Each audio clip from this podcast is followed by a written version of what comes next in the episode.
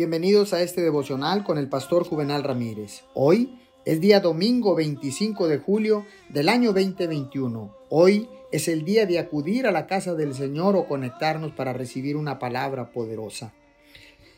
Dice la Biblia en el libro de Ezequiel capítulo 36 versículo 26. Les daré un nuevo corazón y les infundiré un espíritu nuevo. Les quitaré ese corazón de piedra que ahora tienen y les pondré un corazón de carne. Una de las cosas más fáciles para todos hacer es encontrar fallas en los demás, pero también es una de las cosas más tristes. Todos tenemos defectos y sin embargo parece que en nuestra búsqueda de cambiar a otras personas nos volvemos ciegos a las cosas en nosotros mismos que necesitan ser cambiadas.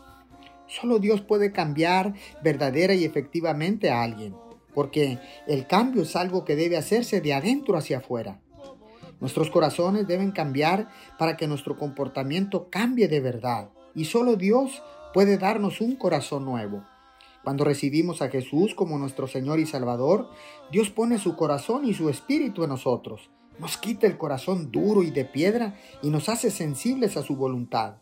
Si alguien que conoce le está frustrando haciendo la vida imposible, pídele a Dios que le permita verlo como Él lo hace y le ayudará a ser paciente con Él en lugar de criticar a los demás, deje que Dios le cambie y sea un buen ejemplo para los que le rodean, que también necesitan ser cambiados.